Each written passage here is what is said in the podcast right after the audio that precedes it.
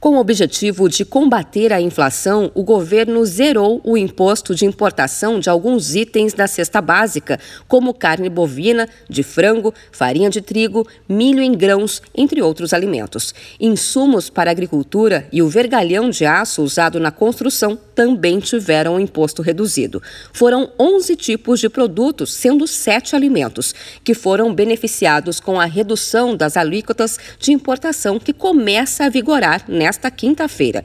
O secretário executivo do Ministério da Economia, Marcelo Guaranis, explica que a medida é para conter o aumento da inflação. Estamos divulgando mais uma lista de produtos para zerar a alíquota de importação para estes produtos buscando conter a inflação, buscando diminuir os impactos da inflação para a população. Né? Sabemos que essas medidas não revertem a inflação, mas essas medidas elas aumentam a contestabilidade dos mercados. Então, um produto que está começando a crescer muito de preço, diante da possibilidade maior de importação, os empresários pensam duas vezes antes de aumentar tanto o produto. O imposto de importação foi zerado também para as bolachas e biscoitos e outros produtos de padaria e pastelaria. Esses alimentos vinham com uma alíquota que variavam de 7 a 16%. Por outro lado, o queijo mussarela volta a pagar mais para entrar no Brasil. O produto teve alíquota zerada em março e agora passa a ter imposto de 28% sobre o valor valor importado,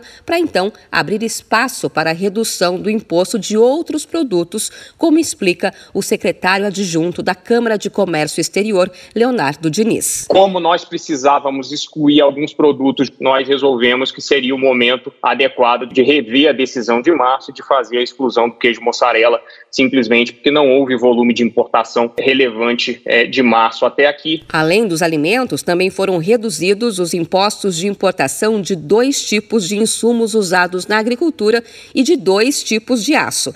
No caso do aço, o imposto foi reduzido de 10% para 4%. As medidas vão vigorar até o final deste ano e devem ter um impacto na arrecadação de impostos em torno dos 700 milhões de reais.